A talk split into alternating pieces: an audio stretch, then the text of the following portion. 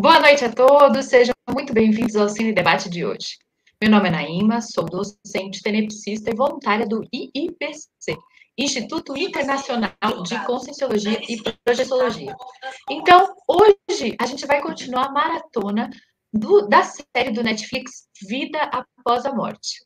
E hoje estaremos falando sobre o quarto episódio. Esse quarto episódio tem como tema central Recado dos Mortos. Então, para quem está nos assistindo, você, nós temos uma enquete. Você acha que é saudável essa comunicação com os mortos? Chame seu vizinho, chame seu parente, chame seu amigo. Vamos à vinheta, que ainda dá tempo de você assistir o Cine Debate e convidar todos os seus amigos.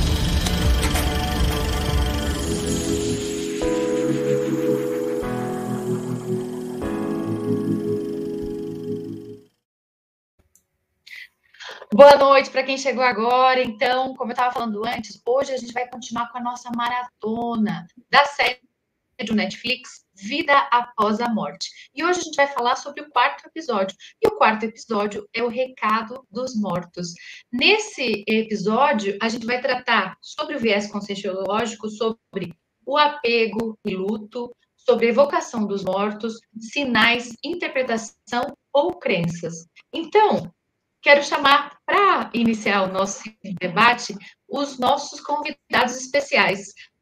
Primeiramente, o professor Eduardo da Cunha, economista, construtor, voluntário da Conscienciologia desde 2000, professor do IPC desde 2008 e tenepsista também desde 2000. Seja muito bem-vindo, professor Eduardo da Cunha. Boa noite a todos, sejam muito bem-vindos. Eu estou muito contente de estar aqui mais uma vez com vocês nesse debate de mais um episódio da série Vida Após a Morte, para debatermos assuntos tão importantes e buscarmos entender um pouco mais do extrafísico. Participem conosco. Então, agora eu gostaria de chamar o professor Daniel Schell, que tem formação em acupuntura, funcionário público, voluntário desde 2013, docente e tenepsista desde 2014. Seja muito bem-vindo, professor Daniel Schell. Obrigado, Naima. Boa noite a todos e todas. Sejam muito bem-vindos ao nosso Cine Debate. E estamos aqui aguardando né, as perguntas e as considerações de vocês. Vamos lá. E para completar esse time de peso de professores, eu quero chamar a professora Bárbara Maia. Ela é doutora em comunicação, jornalista, professora e voluntária do IPC desde 2011 e tenepsista desde 2013. Seja muito bem-vinda, professora Bárbara Maia. Obrigada. Como dizem, a última, mas não menos importante. é, eu estou muito feliz de estar aqui de novo com vocês e a gente espera perguntas, participações. Eu espero que seja um debate assim bem enriquecedor, é, que a gente troque bastante, viu? Muito bom estar aqui. E antes, então, de a gente iniciar o nosso debate, como de praxe, eu quero chamar o professor Daniel Schell para explicar como será essa dinâmica da, do debate. Por favor, Daniel, professor Daniel.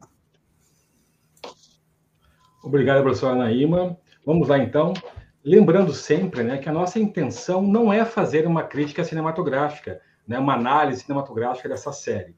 E sim, como sempre reforçamos, fazer uma análise sobre o viés conscienciológico, analisando os fatos e parafatos através das premissas do paradigma consciencial. E vocês lembram quais são essas premissas?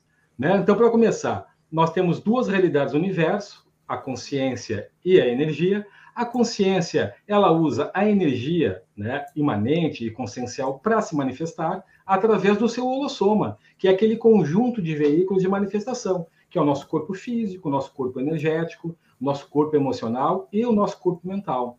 E essa manifestação, ela se dá através nas, das múltiplas dimensões, e numa serialidade existencial. Pois é, a consciência ela não morre. Né? Então a gente vai buscar neste cine debate uma abordagem universalista, cosmoética e como autopesquisadores que somos, traremos nossas casuísticas pessoais. Vamos lá. Então, pessoal, antes de a gente prosseguir, né, é, eu gostaria de dizer para quem fez perguntas que a gente vai responder durante o Cine Debate de hoje a todas elas, né? Ou pelo menos tentar. E eu gostaria de chamar então o professor Eduardo para dar um, dar um, esclarecer um pouquinho mais a respeito da série para gente. Ok, então pessoal, nós vamos hoje, né? Nós vamos falar o que significam esses sinais que no episódio são citados e como usar essa ferramenta de comunicação entre o extrafísico e o intrafísico. Os personagens, eh, os personagens eles citam casos como aquele das borboletas indicadoras do pai do Michael, ou ainda o cardeal indicador da mãe da Jenny ter chegado no céu. Eles colocam como uma forma de comunicação. Agora, como muitas vezes nós não temos uma ferramenta de comunicação mais direta para o extrafísico se manifestar, então o extrafísico eles fazem uso desses intermediários, às vezes animais, insetos ou até aparentes coincidências de números, de ocorrências que nos chamam a atenção para se comunicarem. Além do uso atribuído no episódio, esses sinais eles podem ser indicadores que nos ajudam a verificar se estamos no caminho certo ou para aprender ou compreender algo. Os amparadores extrafísicos, que são técnicos especialistas em assistência, por exemplo, eles às vezes usam desses sinais para nos orientar através de fatos, de parafatos ou até de coincidências que chamam a nossa atenção. Isso por falta de uma comunicação às vezes mais direta e às vezes aquilo é que vai chamar a atenção da gente. Aí chamou a atenção, a gente entra com parapsiquismo, afina a comunicação e procura se orientar. Agora, a grande diferença, que é o ponto importante aqui que eu, que eu quero compartilhar compartilhar está no conteúdo da informação. Enquanto no episódio, o foco é uma comunicação no sentido de atender às demandas emocionais, é, tipo aquela comunicação é, entre o pai e filho. Ok, é importante sim, mas o foco do episódio é esse. Agora, em nossos estudos, nós buscamos entender as conexões quem está por trás desses sinais ou aparentes coincidências e porque nem sempre são amparadores. E também o mais importante, qual o objetivo dessa comunicação? Qual é o conteúdo dessa comunicação? Durante aí o nosso debate nós vamos explorar um pouco mais essa temática. Vamos então ao debate. Então, eu quero chamar a professora Bárbara para que ela nos traga o primeiro ato, as primeiras cenas que o, a série nos traz, que é falando sobre os sinais, a vontade de acreditar, os casos da borboleta, do cardeal, da moeda, o balão e outras que acontecem no, nessa série.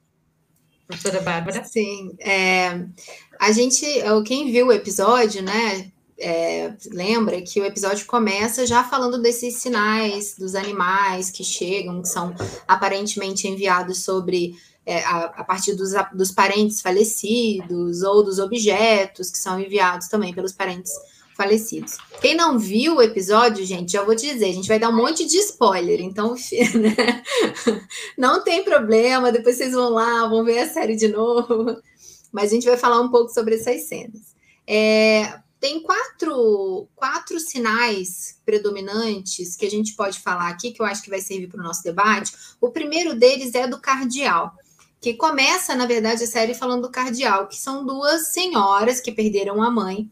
E aí elas pedem, antes da mãe é, vir a falecer, elas falam assim: mãe, se você chegar no céu, você pode mandar para a gente um cardeal, que aparentemente era um pássaro que não era comum na região.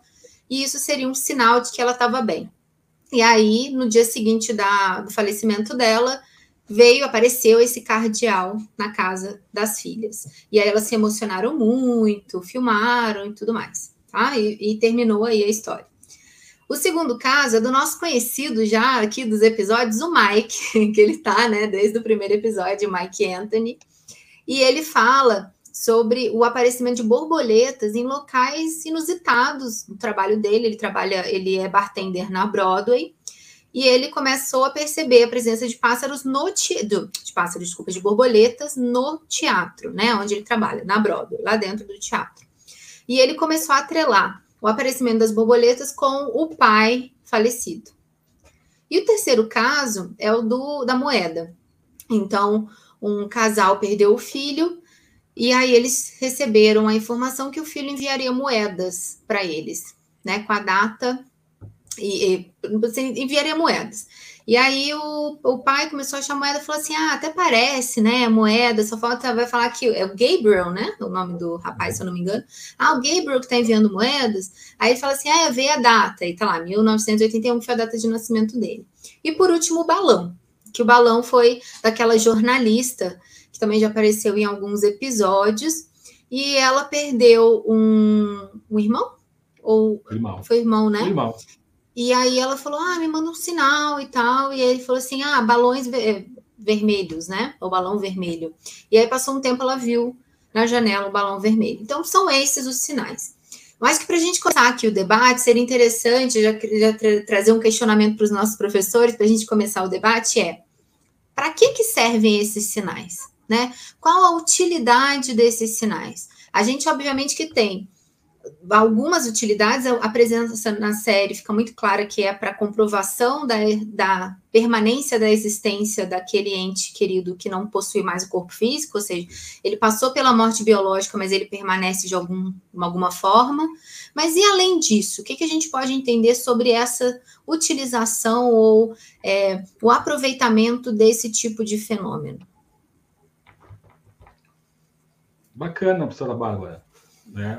Enquanto você falava, né, e pegando ali também o, o que o, o, Eduardo trouxe antes, né, eu acho que um ponto a ressaltar nisso é, é, realmente eu acho que tem a ver com esse conteúdo da comunicação, né? Mais do que o próprio sinal em si, o conteúdo eu acho que é fundamental. E eu vejo que eles não se questionam muito sobre isso, né?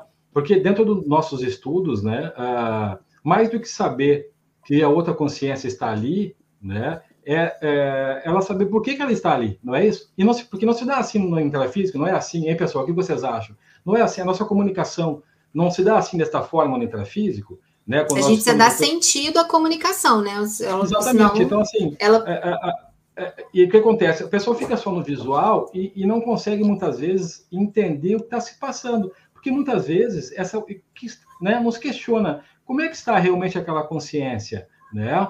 Uh, ela está bem, ela precisa de algo, ela quer me comunicar o quê, né? Então, assim, esses questionamentos não há ali. E o sinal serve para isso, como diz Eduardo lá. Mais do que somente dizer que eu estou aqui, né? Eu, eu permaneço, eu não, eu não deixei de existir.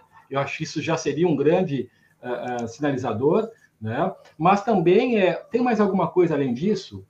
Então, eu acho que um grande, uma grande falta nessa, nessa série, claro, porque também eles não têm esse paradigma que nós temos, né, da questão do holossoma, é muitas vezes esse sinal ele impacta não só o visual, né? Se nós estivermos atentos, eu acho que isso vale a pena o pessoal estudar um pouco sobre isso, é muitas vezes o contato com essa consciência extrafísica que está no ambiente, ele vai alterar o nosso holossoma, né? Vai mexer com nossas emoções, vai mexer com o nosso com algum outro chakra nosso, né? E isso serve para a nossa autopesquisa. Inclusive, nós entendemos se essa consciência está precisando de auxílio.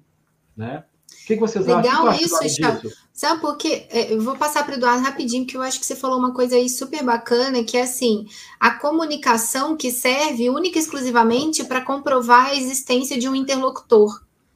Então seria assim, eu e o Chau conversando, e aí se o Chau responde, eu sei que ele existe. Mas a é, comunicação é... acaba aí, né? Ela não é uma pra, comunicação pra, pra, de fato. Porque é doutor de comunicação, né, Mas que coisa estranha isso. É tipo assim, é. alô, tá aí, Bárbara? Tô, tô aí. Ah, você ah, existe tá então. Ok, então tá. Exatamente. Eduardo, fala aí, desculpa te interromper. Ah, então, a questão é bem essa, né? Se a gente parar para analisar, o uso apontado no episódio é esse. Agora, vamos, vamos pensar diferente um pouquinho, né? Vamos pensar que um, uma consciex o nível de um amparador extrafísico, né, uma Consex que investe em assistência, que é técnica em assistência, ela, ela precisa, né, é, se comunicar de algum modo com o assistente em si intrafísico, né, vamos dizer assim, o parapsíquico. Mas o parapsíquico, devido às limitações do parapsiquismo, ou porque ele não está com os canais, as antenas dele preparadas para receber aquela orientação. Então, aquela comunicação precisa acontecer para que ele perceba algo.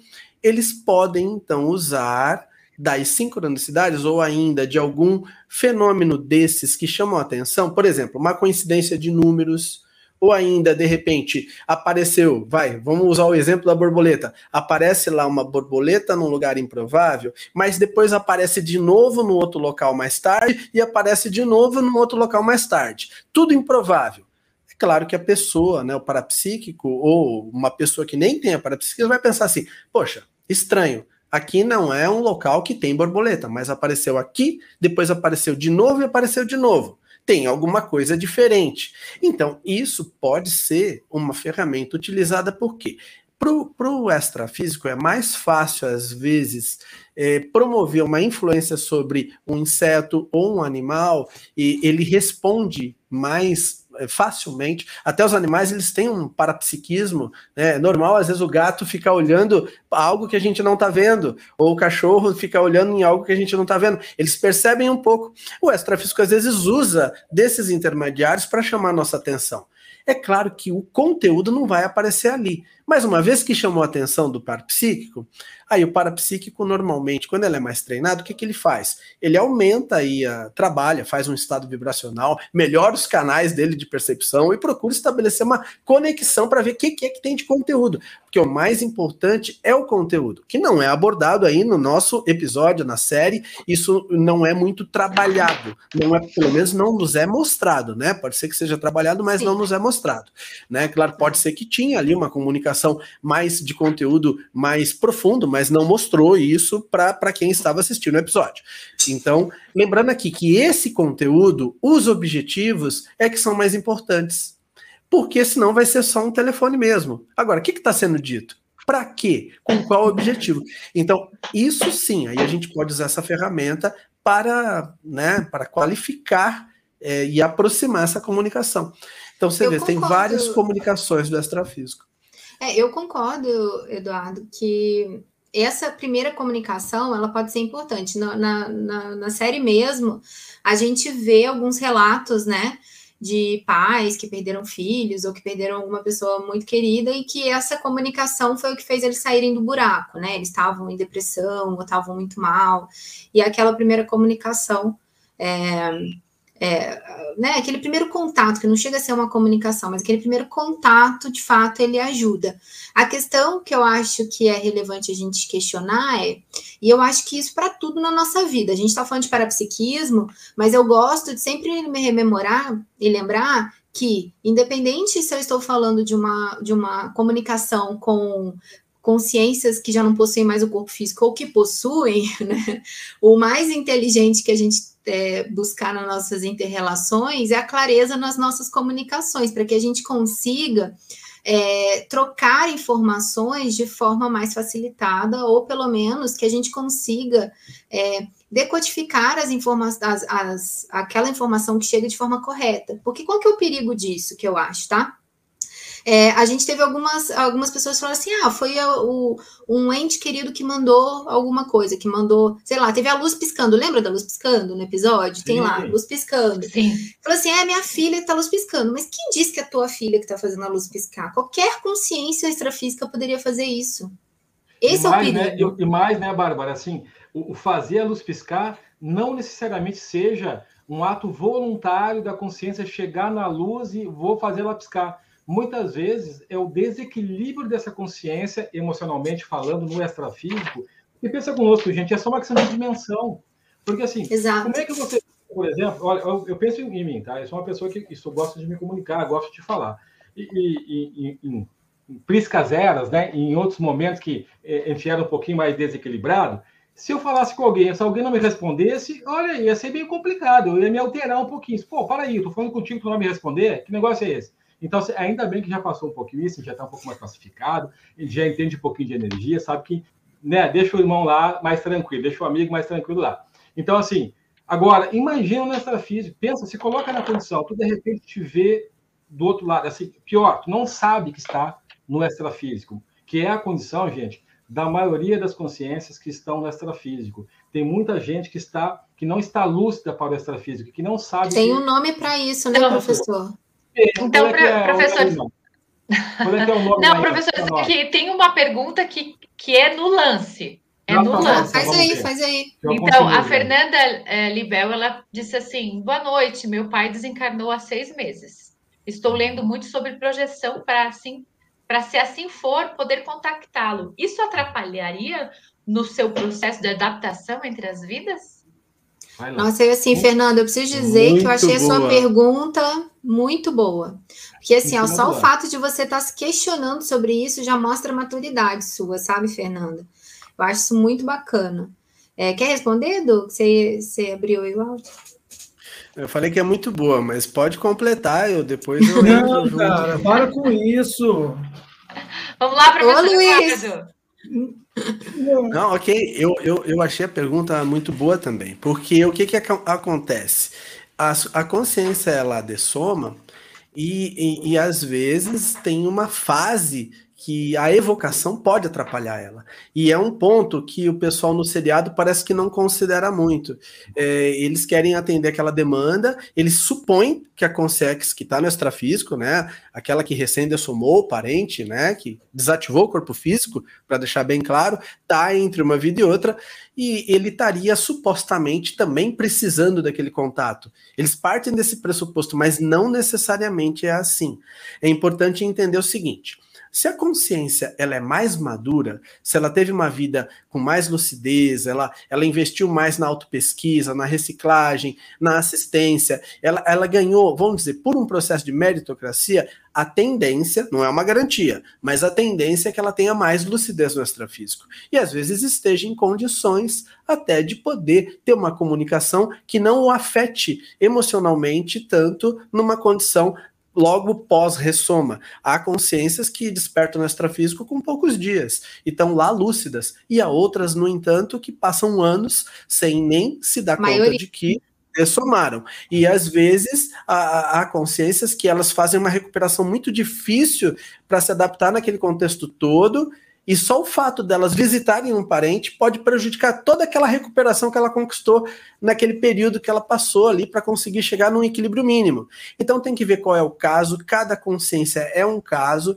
nós não temos como saber né, essa situação, a gente tem que colocar hipóteses. Agora, é importante no caso dela tentar perceber, tenta sentir, tenta é, se comunicar mentalmente com o amparador extrafísico, né? Tenta sentir o que, é que vem de informação pensando assim, sempre no melhor para todos, principalmente na Concierge que está lá, né? Então, disponibiliza as melhores energias nesse sentido, com uma isenção, não com, o processo de, de, de puxar para si, né? Atender. Que eu vi que pela pergunta dela, ela já está pensando nisso. Eu achei uma pergunta muito boa, viu?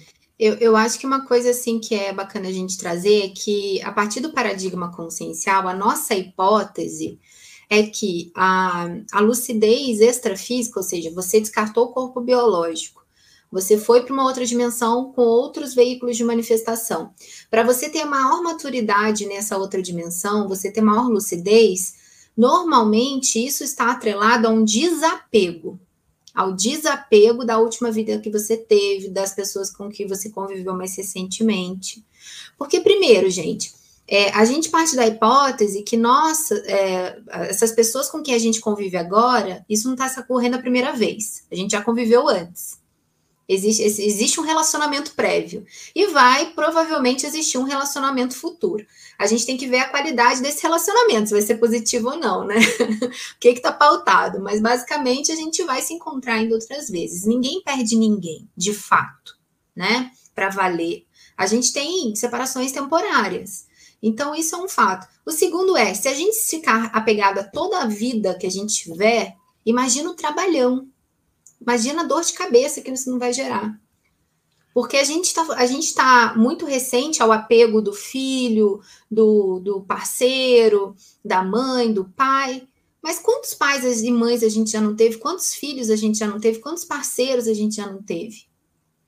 Então, se a gente começa é, começar a pensar como consciência, ou seja, expandir a nossa perspectiva sobre nós mesmos. Nós não somos esse corpo agora. A gente não se define essa vida atual, né? Pode falar, Shell, desculpa aí.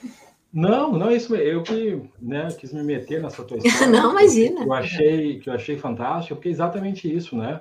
A gente vive num momento, né? Eu acho que, uh, uh, que olha quantas histórias a gente conhece de apegos, como você está trazendo, né? A gente tem aí os nossos nossos cangurus, né? Nossos cangurus que ficam até os 30, 40 anos dentro de casa, né? Mas aí quando, quando sai, é, o, o te percebe que não é só o filho que saiu de casa que tinha problema, mas não sair de casa porque também os pais eram apegados, né? E aí, quantos maridos e, e, esposas apegados um ao outro, né? E às vezes, e às vezes apego até patológico, no sentido de, de, de com processos que não deixam a, a, a pessoa desenvolver os seus trafores, não é? Uh, e, então, assim, tudo isso impacta na dessoma depois. Por que que acontece? O, como eu falei antes, né, a questão da, da parapsicose, da, da parapsicose pós-dessomática, que é essa condição patológica da consciência que fica no extrafísico, né, sem uh, lucidez, ele acha que está ainda vivo, né, está ainda nessa dimensão, vivo ele está, né, ele não, a consciência não morre, não é isso? É, é por conta desses apegos. Então, assim, o que acontece? Ele descartou o corpo físico, mas o corpo energético foi junto, ele está ainda ali. E ele tem que descartar o quanto antes essas energias. E quanto, ele, e quanto mais ele demorar para esse descarte, né, mais apegado ele vai estar a essa dimensão. Então, como eu disse antes, esses sinais da lâmpada ligando e apagando, por exemplo, lá, não significa necessariamente que seja é, conscientemente uma consciência que está apertando para te, olha, ô Shell, eu estou aqui. Né? Muitas vezes é alguém que quer falar comigo mesmo, ele não consegue, e aí está alterado emocionalmente, né? e isso desencadeia um processo de poltergeist dentro da sua cozinha, por exemplo. Né? Então, assim, é, é por isso que é importante, é, de novo, né, além de ver o fenômeno em si, procurar o conteúdo e perceber com seu holossoma, né, com, eu acho que, essa, é, acho que essa é a grande dica, né? Quando você passar por um processo desse, você achar, enxergar, entender um sinal que está se repetindo, alguma condição que você acha que é diferente do, do, do normal, é fazer o que o professor Eduardo falou, né? Procurar acalmar, buscar uma calmia, sente, tra, trabalha as energias, né? Procure nossos vídeos sobre EG, sobre né, o trabalho energético, trabalhar suas energias e exteriorizar as energias para sentir o que vem de, de resposta, né? Pela psicometria, por essa leitura energética, sentir no seu holossoma, qual é a resposta? É homeostático, né? O que, que vem? Qual é o, a, o pensamento que vem? Qual é a emoção que eu estou sentindo? Ela é me deixa expandido? A minha consciência se expande? Eu fico bem? Ou ela me traz uma, né, um processo mais de, de, de depressão, de, de, de lástima, de, de angústia? Tudo isso vai me dizer o estado que está esse contato, né? O que, que vem de informação dessa consciência? Isso vai então, nos dar professor, resposta. Professor Shell. Vai lá, vai lá. Então, eu quero agradecer, dar uma pausa só nessa, nessa fala, ah, para agradecer a nossa audiência, né? E dizer que, pessoal, a gente tem uma enquete lá, comunicação com os mortos é saudável. Respondam lá para que a gente veja no final do, do, nosso debate como é que ficou essa votação. E falando dessa questão é, né, de comunicação com os mortos, a questão do apego é, é algo bem, é, bem é, falado durante o seriado, né? E a gente tem algumas perguntas aqui. O Luciano, aliás, part... obrigado pela participação, inclusive no chat. A gente tem várias perguntas, professores. Então, o Luciano ele fala que em todos os tempos a humanidade tentou a comunicação com pessoas que perderam o corpo físico. Chegará um dia que isso será mais comum e cotidiano. E aí, além disso, ele acrescenta, né? É, que a gente tem uma data especial, que a gente é dia 2 agora de novembro, né? Que é a, é a data dos mortos, em homenagem aos mortos, né? E se as pessoas que vão no cemitério vão lá para homenagear o morto, né? E se essa, esse morto já estiver novamente no plano físico, ele estará no grupo familiar? Ou em outro país? Ou nunca mais vamos nos ver? Aí a gente fala um pouquinho sobre grupo carmalidade, né? Quem seria quem se atreve dos professores a responder o Luciano? Eu acho que ele fez é, várias perguntas em uma, né? Na verdade. Várias. Mas vamos começar pela, pela última, até para a gente entender essa dinâmica um pouco. Essa questão da ressoma no próprio grupo, ela é uma possibilidade grande até, porque muitas vezes o, quem, quem cuida disso é um nível evolutivo superior ao nosso, da nós chamamos de evoluciólogos, que eles têm uma visão de conjunto do grupo karma, do grupo inteiro, né? Então, existem variáveis que nós não conhecemos, eles têm critérios para isso. Mas a pessoa não ressoma por acaso numa família, ou ela não não ressoma, não nasce por acaso num país. Há um motivo para isso. Mesmo que a gente não tenha total lucidez disso, há um motivo. Então, dentro desse processo, pode acontecer o que, que ele colocou ali na questão. Às vezes a pessoa vai visitar lá um túmulo de uma consciência querida dela, né, de alguém que já é, desativou o corpo físico, mas a consciência já ressomou, pode ocorrer. Às vezes está dentro da família, é um, um parente ali, ou às vezes não está na família. Depende muito, porque isso não é uma regra. Não tem uma regra para isso, né? Às vezes a gente tem esse processo do grupo familiar consanguíneo, ele é um pedaço muito pequeno é, de amostra do, de um grupo karma muito maior. A nossa interrelação, é, nosso grupo karma mais próximo tem milhares de consciências. Então, não é um processo assim, aquele grupo de, de 10, de 20 ou de 100 consciências, é um grupo muito maior e a gente vai interagindo dentro desse grupo, evoluindo em conjunto.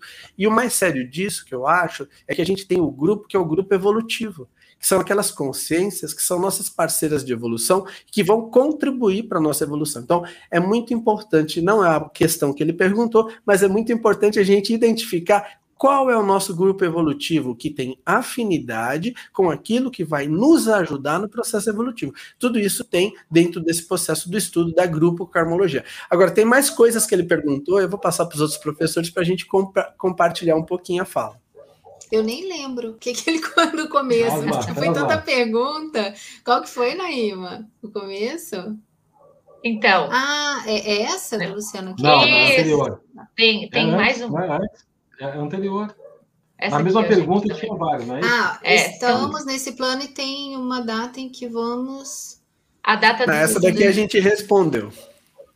É essa ah, aqui, tá. gente. Em todos os tempos, a humanidade tentou comunicação com pessoas que perderam o corpo físico. Vai ser comum ah, a comunicação no futuro? Eu penso que sim, Luciana. Eu acho que é um paradigma que está se desenvolvendo, né? Uma, assim, é, é, são paradigmas, na verdade, porque não é um paradigma único, mas são paradigmas que estão se desenvolvendo e eu acho que a gente já existe um questionamento, e aí trazendo uma coisa bem técnica, assim, mas no meio acadêmico eu sou, como o Shell comentou, eu sou doutora em comunicação. E no meio acadêmico já existe vários questionamentos de paradigmas, os famosos paradigmas que a gente fala que são mecanicistas, né? Os paradigmas é, cartesianos, é, justamente questionando esse, esse, esse divórcio entre a alma e a razão, feita por Descartes, né?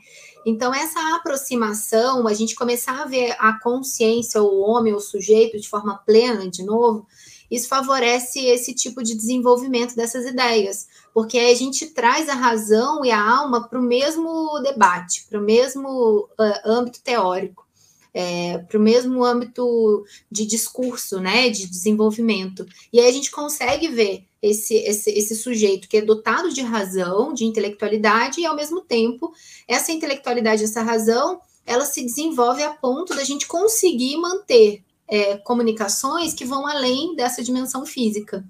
E partindo não só de uma perspectiva religiosa, mas científica também né, que é o que a gente está propondo aqui, inclusive, na conscienciologia, né? Uma perspectiva científica que estude aspectos que ficaram muitos anos a cargo de religiões. Então, é trazer essa pesquisa para um âmbito completo da consciência. Agora, Bárbara, ó, até assim, rapidinho, tem uma questão assim que é bem direta e fácil até da gente entender. Quanto mais evoluída a consciência, mais sutil fica. Os canais de percepção também vão se aprimorando assim. Então, por exemplo, no nosso nível evolutivo, a gente tem esse nível de dificuldade. Com o amadurecimento maior, isso vai diminuindo, até chegar no nível evolutivo que essa comunicação é muito mais direta. Já há níveis evolutivos estudados aqui pela Conscienciologia, dentro de uma escala evolutiva que a gente apresenta nos cursos, aonde de determinado nível já tem esse funcionamento dessa comunicação mais direta. E ainda não estamos falando nem do serenão, tá? Níveis, a, a, a, o evoluciólogo, por exemplo, ele não só vê todo o grupo karma, como ele funciona né, com essa metodologia. Mas é uma questão até de o pró próprio processo de sutilização, ele indica que isso vá acontecendo. Então, acho que é importante a gente estar tá colocando que a tendência é, é essa, e tem mais um motivo que justifica isso: o amadurecimento, a maturidade. Porque conforme a gente aumenta a lucidez, o discernimento, o entendimento da visão de conjunto, diminui os motivos para a gente ter o esquecimento temporário e também aquelas, aqueles bloqueios que o parapsiquismo acaba abrindo para a gente, mas muitas coisas a gente não vê porque não, não tem condições de compreender. Então aquilo vai saindo na hora que nós vamos amadurecendo. Então tem duas lógicas que apontam para que essa comunicação dado a evolução, mas veja, a gente está falando da evolução, né? Assim, uma coisa é, é, é, uma consciência, a outra é o planeta inteiro, isso leva tempo. Mas a tendência é nesse sentido, na minha opinião, também por esses dois motivos, além do que a professora trouxe também. Eu vou então, passar já para o professor eu... Shell, assim, eu vou rapidinho, né? Eu vou passar para o professor tá. Shell, mas eu acho que tem algumas questões na série que a gente pode retomar que tem bastante relação com isso, porque é, a gente falou dos sinais na série, mas tem os fenômenos parapsíquicos também, né, professor Shell? Era sobre isso que eu ia dizer, é. professora Bárbara. Ah, então, aí, a gente está em sintonia, né? É, telepatia, gente. Telepatia. É, né? O Harry Potter fez, fez isso com a gente. Então, vamos lá. É, a gente tem uma pergunta que também é no lance, essa questão né, dos fenômenos. Então, o, o Tiago foi uma das perguntas que foi feita antes, inclusive, de a gente iniciar o nosso debate, né? O Cine Debate. Ele perguntou que, no caso Gabriel, podemos entender essa consciex agindo como guia cego em relação aos familiares, especialmente uma relação ao pai, e ali acontecem muitos fenômenos, né, nessa questão do Gabriel. Então, professora Bárbara, chega Não, Eu acho que o, o, professor Shell ah, pode verdade. essa aí. Por favor, professor Daniel então, Shell. É, eu, eu acho que é, é uma hipótese, né, o, o Tiago, assim, mas não, eu, eu não vejo até como guia, o guia cego, né? O que é esse conceito de guia cego, né? o, o é, é, bacana isso, porque assim, guia, guia cego, o que vem a ser isso, né? Ah, ah, o que, que, é um guia? Né? É, é alguém que está né, orientando alguém que não. Né? O guia do cego, por exemplo, né? Alguém, está levando. Eu vejo agora nas Paralimpíadas, tinha alguém que está acompanhando o nosso corredor lá, por exemplo, né? Mão dada ali, e o corredor, nosso atleta, o para-atleta, correndo, e ele sendo um guia, né? Alguém com visão, né, o correndo junto com o nosso para-atleta, ou seja, auxiliando para que ele não tropece, né, não, não caia. Então, o que, que veio a ser? O, imagina agora o, o contrário, né? Esse corredor, né, nosso para-atleta, sendo guiado por outro, né, uh, também deficiente visual, né, com uma dificuldade visual. O que, que ia acontecer? Provavelmente um acidente, né? Então, que, é, esse conceito que nós temos na Conscienciologia de guia cego é isso: é alguém que está orientando o outro, mas ele é tão míope quanto o outro, né? Então, assim, é, e a pergunta do Tiago, né, agradeço ela, exatamente nesse sentido. Né? Então, essa postura do Gabriel ali quanto filho, né, atuando junto ao pai, né, para, enfim, se comunicar com o pai, seria uma postura de guia cego? Eu não vejo como, porque assim, eu, eu, que eu, eu, analisando assim, grosso modo, eu não veria desta forma, porque assim, ele não estava orientando nada, né? Ele estava uh, comunicando, não é isso? O que eu me lembro da série. Os, os é o da moeda, é, a moeda e o tava, quadro, né? É, ele estava comunicando, ele estava se fazendo presente, ele sabia que o pai era técnico, né? Ele sabia que o pai era. O pai não ia engolir qualquer coisa, o pai era cético, né? Isso é uma postura bacana, viu, gente? Não é ruim. Eu até queria trazer, se o Tiago me permite, né? Uma das, um, um, dos contrapontos que eu queria fazer era a postura do nosso amigo Mike Anthony, então amigo, né? Já virou amigo dele já, né? Se pudesse encontrar hoje. Já é íntimo. Mike, deixa eu falar contigo um negócio, amigo. Olha só, lá no primeiro episódio estava bacana, tu era um cara que estava questionando, questionador, não aceitava qualquer coisa, né? Pô, no terceiro episódio o cara me vem e aceita qualquer coisa, não é isso? Parece que ele mudou a postura.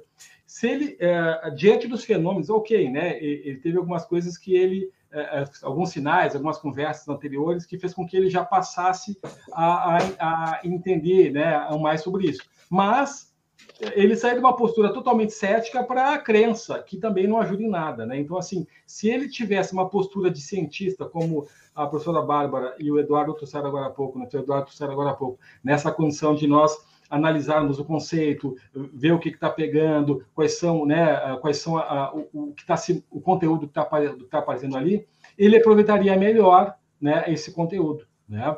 E, o, o, e aí né, poderia chegar à conclusão do que está acontecendo. Né? Até chegar à conclusão que a borboleta lá era, um, era o pai realmente dizendo alguma coisa para ele, alguma coisa orientando para ele alguma questão que ele tinha que passar. Podia chegar a essa conclusão, mas não é a única conclusão. Pode ser N né, hipóteses, e isso só ele pode dizer a partir da sua experiência. E o, e o, e o, e o, é o Gabriel, né? O Gabriel, não é isso? Gabriel, Gabriel. A moeda, ele está tentando contato com o pai nessa condição. É uma consciência tentando se comunicar. Então, eu não acho que ele está agindo como guia cego. Ele está usando, porque assim como o Eduardo disse lá, né? A, é, a, a comunicação intrafísico para o extrafísico e do extrafísico para o intrafísico é a mesma, é a mesma dificuldade. Assim como nós temos dificuldade de conversar com uma consciência que está numa outra dimensão, né? De lá, a recíproca também é verdadeira. Comunicar-se de lá para cá é tão difícil quanto. Por isso que o Eduardo falou lá, vamos usar um bichinho, vamos usar uma, uma, uma, uma borboleta, um animal, porque ele é mais sensível e talvez entre em contato ali, faça essa, essa, essa tenha essa, acesse melhor isso, porque é difícil Professor, a comunicação. Né, nesse Tem caso, outra... acontece várias, vários fenômenos, como a professora Bárbara falou, né? A gente inicia, pelo menos na série, no relato deles, né? A questão iniciou como audiência, né? Depois ela migrou para psicofonia, daí aconteceu a moeda, o quadro. A, minha, a então... minha hipótese para isso, sabe, Anaíma, é porque o, o, pai ali é o cara, entendeu? O pai ele tem é parapsíquico. Parapsíquico, entendeu? né? Aí não, é, aí não é o Gabriel, o pai é parapsíquico, porque ele tem essa facilidade de, de conectar. De, de primeiro a claudaudiência, que na época nós que trabalhamos com isso, que a gente desenvolve, que trabalha energia, que a gente participa de dinâmicas, buscando isso com mais frequência, a gente sabe que não é bolinho tu desenvolver uma clara audiência, não é fácil, né? Desenvolver, uh, lidar com esse processo.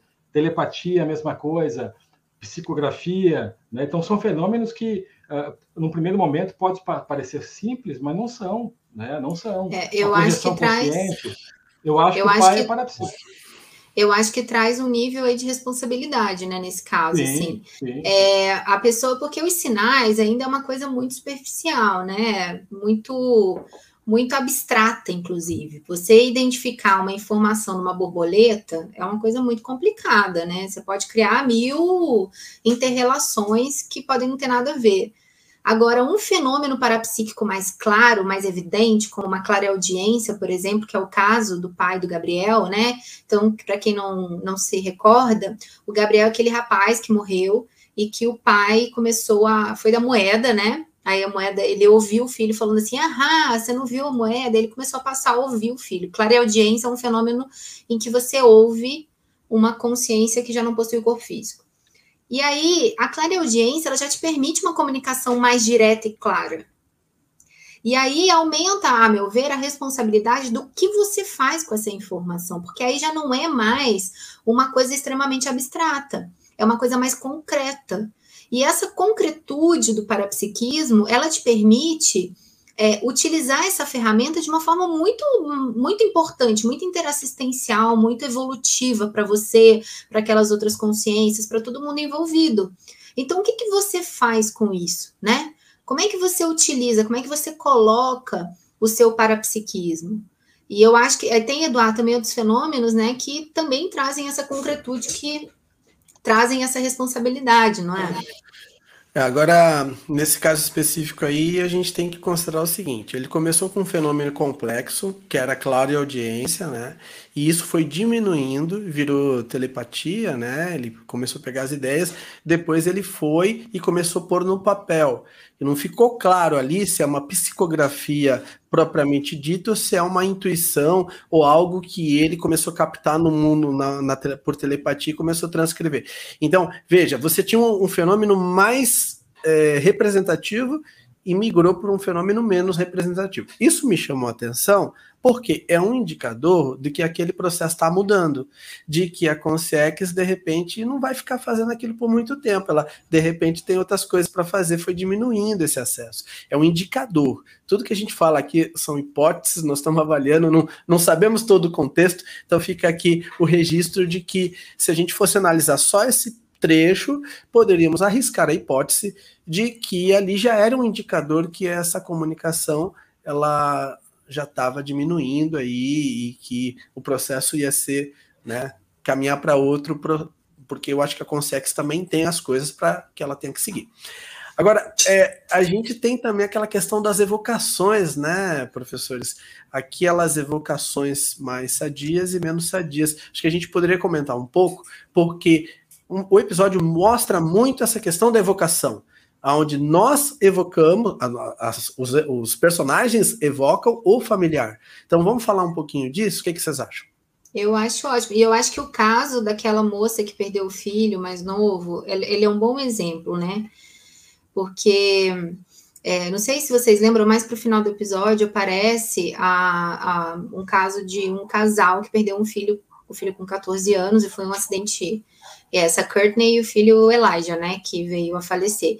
E foi num acidente muito repentino, muito, muito, né, muito agressivo, assim, a coisa foi muito traumático, né? Muito traumática. É. E ela, obviamente, ela tinha perdido o filho há um ano, ou menos de um ano, então na série ela ainda estava extremamente abalada, os dois, e eles estavam falando sobre isso. E aí eles vão numa espécie de um retiro, né, um curso que fala sobre essas conexões. E eu acho que eles fizeram umas reflexões interessantes, porque o que todo mundo fala nesse lugar, ah, vamos evocar, é, você fica evocando aquela pessoa para que você saiba que ela está ali, então ela tá ali com você. Então, mesmo que ela não esteja mais fisicamente, ela se faz presente de alguma forma. Mas em momento nenhum se questiona se isso é, é, é bacana, ou se isso vai ser legal, ou se isso vai ser é, é, assistencial para a consciência que já dessomou, que já não está mais com o corpo físico, que está ali falecida. E para ela? Ela vai ficar ali, se fazendo presente, sem estar ali? naquele ambiente que ela já não tem mais um, um, um, peso, ela já não tem mais uma existência, ela já não tem mais uma, né? Então, como é que é isso para a pessoa? Eu acho que isso é um questionamento que não foi feito. Não foi feito momento nenhum. É tipo, para que que essa eu quero que ela esteja comigo, porque eu estou apegada, porque eu sinto falta. Mas isso para ela é o mais importante? Isso para ela vai ser legal? né, Shell? Assim, eu acho que faltou é esse questionamento. É o, mais é o mais evolutivo, né? Exato. aí, aí é um profundo desconhecimento, mais uma vez, né, dos nossos, da consciência primeiro, né, e, e das nossas, dos nossos veículos de manifestação e como é que nós funcionamos, né? É, por isso que eu acho barato essa coisa do paradigma consciencial, né? Ser, é, a, é a nossa base, né? O conceito de pensene, né? Que é o pensamento, sentimento, energia, porque a base da evocação é isso, né? Nós pensamos, né? Sentimos e aí junto vai a energia.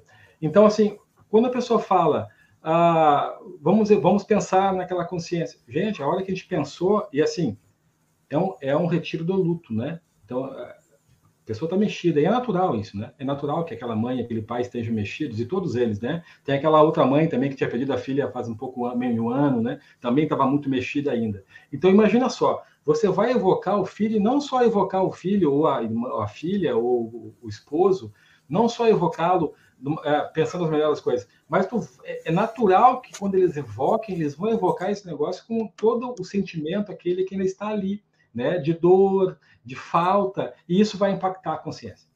Né? A, a nós aqui que temos a, a, pega minha casuística pessoal, né? Quantas dinâmicas a gente participou, né? Ou até em contato no dia a dia pela psicometria, nós sentirmos no ambiente aquela coisa pegando no cardiochakra, aquele aperto no peito, aquela muitas vezes aquela aquele aquela angústia e que tu sabe que não é teu porque tu está bem, né? Tu já sabe entrou bem no ambiente ou, ou encontrou, contatou aquela pessoa que está, né? Uh, recentemente amigo, né?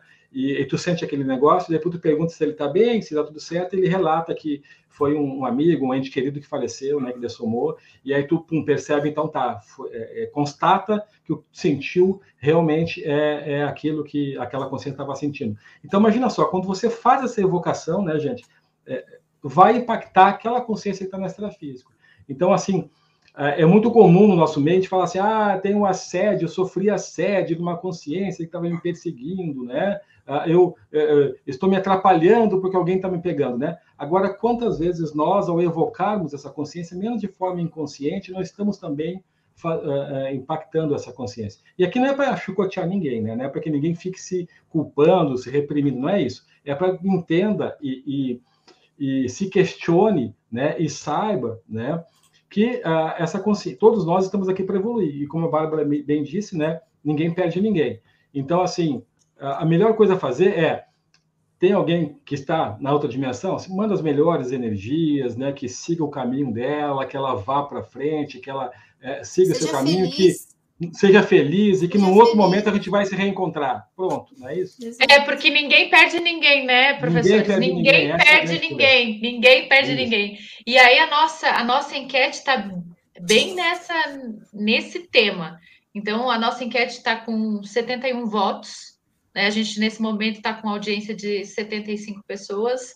Grata por todos vocês que estão nos assistindo. E eu quero dar já o resultado, porque está dentro do, do tema que a gente está falando. Então, a nossa pergunta foi: a comunicação com os mortos é saudável? E aí, dos 71, das 71 pessoas que responderam, 82, 82% disseram que sim. Então, eu acho que é bem interessante a gente continuar falando um pouco mais sobre essa questão de o quão é saudável, né, a gente falar, é, evocar os mortos, né? Essa questão é, é, é bem delicada, porque é, se comunicar com os mortos há uma questão de que pode ser saudável, né? Ah, então você consegue fazer uma projeção consciente, você se comunica com alguém, um ente querido, uma, que já dessomou, e aí há, um, há uma troca energética positiva, isso é positivo. Mas o que a gente está falando aqui, como o professor Shell acabou de falar, a evocação, né? Aí a gente tem que tem que ir mais devagar, não é, professora? A professora Bárbara está tá ali pronta para falar. Fala, professora. Eu estava vendo que teve uma mensagem bonitinha aí para Naíma, é. que apareceu aqui agora. Você não viu? Ó, te amo, mami. Tá é, é, vê. Olha, eu acho assim, ó, uma coisa importante que eu acho muito relevante da gente pensar nesse aspecto da comunicação é quanto à despersonalização da consciência depois da, da, da morte biológica, assim é, há uma tendência a gente despersonalizar o outro depois que ele descarta o corpo físico, depois que ele passa pela morte biológica. Ou seja, ele não é mais uma pessoa, ele é algo além, ou algo que eu não conheço, alguma coisa que eu não entendo. E aí, quando você despersonaliza, você é, tira dessa pessoa direitos, você tira aspectos que você considera no outro, numa outra pessoa, mas quando você despersonaliza, você para de considerar. E aí entra isso que a gente estava falando sobre não considerar o que é importante para ele, o que vai ser mais evolutivo para ele, qual que vai ser a melhor condição para ele, porque ele já não é mais uma pessoa, ele só está ali. Ele está numa condição que eu não entendo, está existindo. E aí, é o quê? Quando a gente entende que nós, como consciência, somos muito mais do que esse corpo físico, ou seja, o que nos, o que nos personaliza não é o corpo físico, não é esse material biológico. O que nos personaliza é mu algo muito além disso, que a gente carrega depois que a gente descarta o corpo físico, que permanece conosco. Então, os nossos direitos, os nossos deveres, as nossas obrigações, os nossos desejos, as nossas é, dificuldades, os nossos medos, os nossos apegos permanecem eles não desaparecem com o corpo biológico.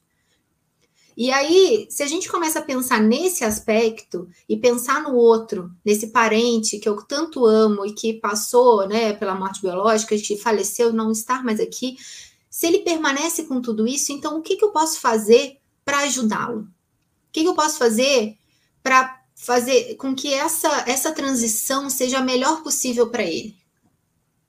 Né? Pensa assim, se eu estivesse no lugar, eu acho que talvez esse é um exercício bacana, não sei o que vocês acham, professores, mas assim, se fosse eu dessomando descartando meu corpo biológico hoje, né? É, e, e, as pessoas que ficarem, o que, que eu gostaria dessas pessoas? O que, que eu sentiria falta? O que, que eu sentiria é, apego? Eu ficaria preocupada como os meus parentes estão, eu ficaria preocupada como é que as pessoas ficaram sem mim, eu ficaria apegada a alguma coisa. Eu acho que você podia falar, inclusive, é, professor Eduardo, da técnica do mais um ano de vida, que eu acho que entra um pouco aí. O que, que você acha?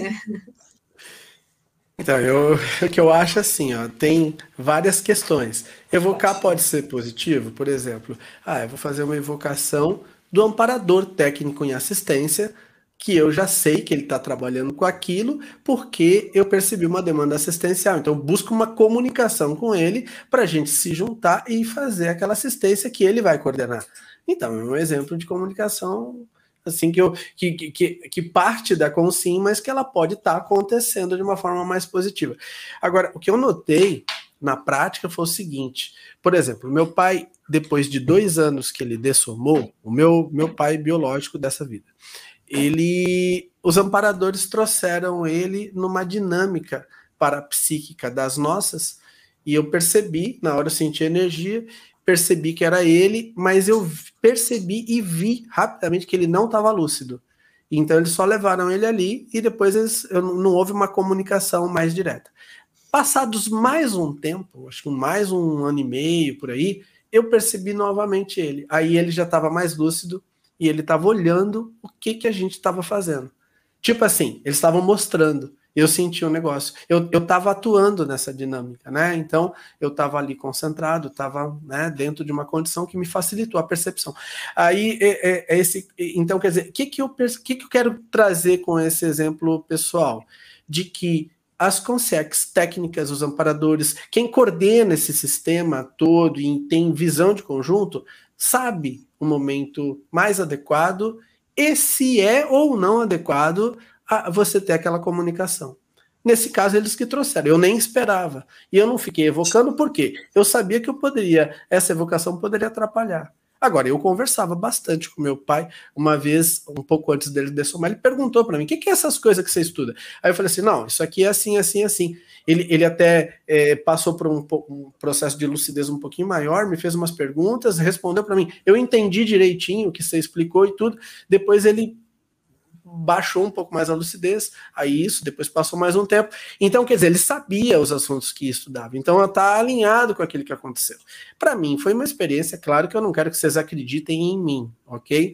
Cada um tem as suas próprias experiências pessoais, eu estou relatando uma vivência dentro da minha percepção e coloco isso como uma hipótese de realidade, mas é uma experiência minha. Então eu convido vocês a terem as próprias experiências e, por favor, não acreditem. Usem o princípio da descrença. Experimentem, tenham suas experiências pessoais. Isso é uma recomendação muito para que o senso crítico fique em alta. E a técnica de mais um ano de vida que a professora trouxe, né? Ela, resumidamente, ela vai fazer com que você faça a sua vida é, como se você já soubesse que você fosse dessomar daqui a um ano. Então você vai organizar tudo. E nas mais várias áreas, né? Eu acho que é isso que você trouxe. Isso vai melhorar a tua performance, né? Naquele período, né? É mais ou menos isso, né, professor? Pensar na morte como algo que vai acontecer em algum momento. Se a gente se planeja para isso, no sentido da gente se organizar, a gente deixa menos pendência. Né? E se a gente conversa mais abertamente sobre isso, a gente desmistifica um pouco esse processo também. Então, quando a gente tiver com lidar com isso, vai ser menos pior, vamos botar assim. Vai existir o luto, vai existir a dor da perda? Vai, mas pelo menos isso não vai tomar um espaço tão grande, não vai tomar uma proporção enorme, né, é, professor Chel? É, é mas para isso, né, é imprescindível que a gente compreenda, que a gente tenha esse entendimento do que, né, desdramatizando realmente esse negócio de morte, né? Que realmente não existe morte, a consciência ela, ela é imorrível, não é isso? É, ela não morre, né? Então, é imorrível e imatável.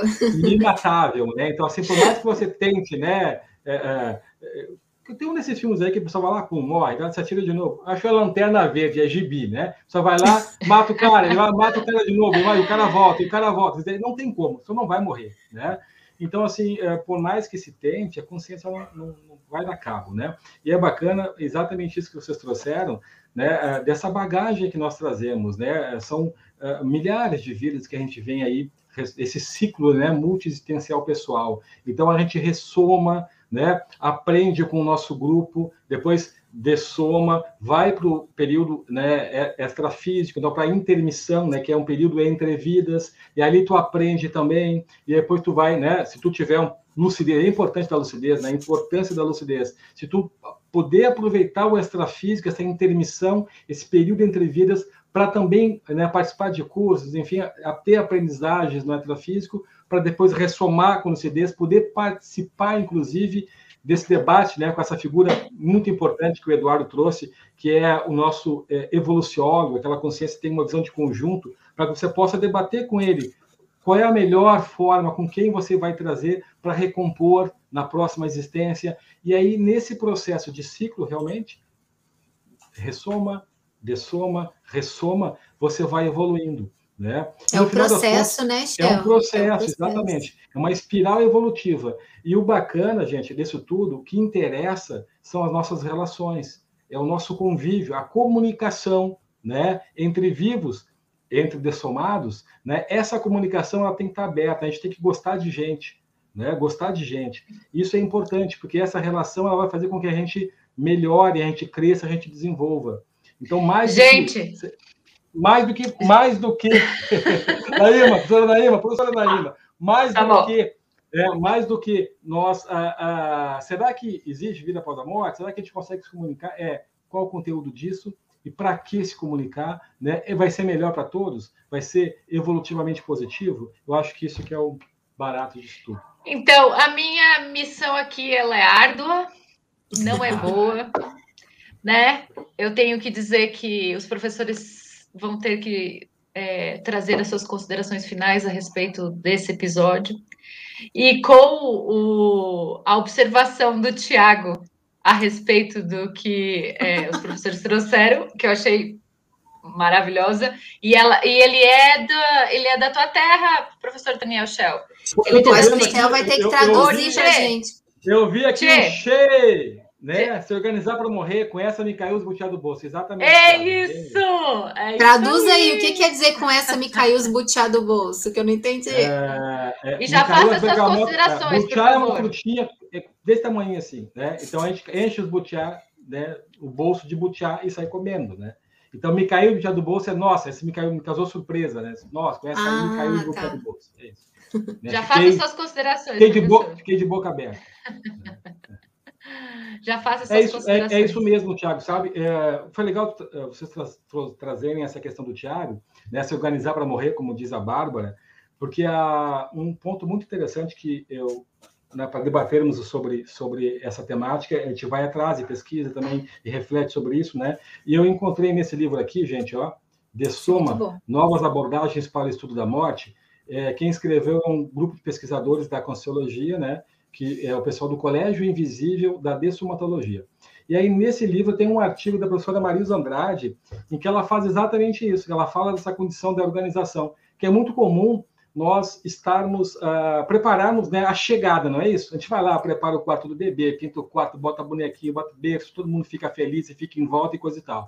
E que um avanço nosso seria nós uh, nos prepararmos para a morte, viu, Tiago? Isso aí, caiu o buchá do bolso. É nós nos prepararmos para a morte. Porque tem, inclusive, uma frase deles que eu acho muito bacana, que é, pense, reflita sobre a morte, porque você vai sair vivo depois dela, né? Então, assim, isso, essa é a de Sacarel. E a minha... Boa, professor. A, eu pego a, pego a fala Pego a fala do Colégio Invisível de Dessomatologia. Reflita sobre a morte, porque você vai sair vivo depois dela. Professora Muito bom. Bárbara. Adorei essa frase. Bom, gente, eu quero agradecer aí a participação, é, o debate. Eu sei que é rápido, vai rápido, né? É... Ah, tem até pergunta perguntando se tem é, é, consciexes assistindo o debate, né? Eu espero que sim, viu, Fernando? Eu acho que tem viu? Bem, com certeza aí vai ter algumas consegues assistindo a gente. Mas eu quero agradecer. Eu sei que esse tema é um tema que nós, a gente dá para conversar muito, né? Dá para trazer vários aspectos relativos ao tema, várias esferas, várias nuances desse tema que é muito relevante. Então, o professor Chau indicou um livro, eu indico também os verbetes da conscienciologia, da enciclopédia da conscienciologia, tem vários falando sobre dessoma, que é o termo que a gente utiliza para descarte do corpo físico, do corpo biológico, né? A gente utiliza para morte biológica, esse termo dessoma. E vocês podem achar vários materiais, inclusive no, no também é, é, lives do IPC, sobre esse tema também. Então, vocês podem colocar no nosso canal do IPC, coloca de soma, que vai aparecer algumas lives também que vocês podem assistir, que vai ajudar também a esclarecer um pouco mais esse assunto. Mas é isso. Obrigada e a gente se vê no sábado que vem. Professor Eduardo da Cunha. Bom, pessoal, agradeço aí estarmos juntos e, e, o recado assim de finalização aqui dessa, desse episódio que eu gostaria de passar é o seguinte: nas interrelações, sejam com intrafísicas ou extrafísicas, nas interrelações com as outras consciências, procurarmos sempre observar o melhor para todas as partes envolvidas usando o nosso discernimento. Isso pode ajudar a tirar muita dúvida se a gente deve ou não fazer determinado tipo de ação. Então, essa seria a recomendação: analisarmos se todas as partes envolvidas estão sendo assistidas. Então, aguardamos vocês aí. No próximo sábado temos mais um episódio. Essa mesma equipe estaremos com vocês. Até lá.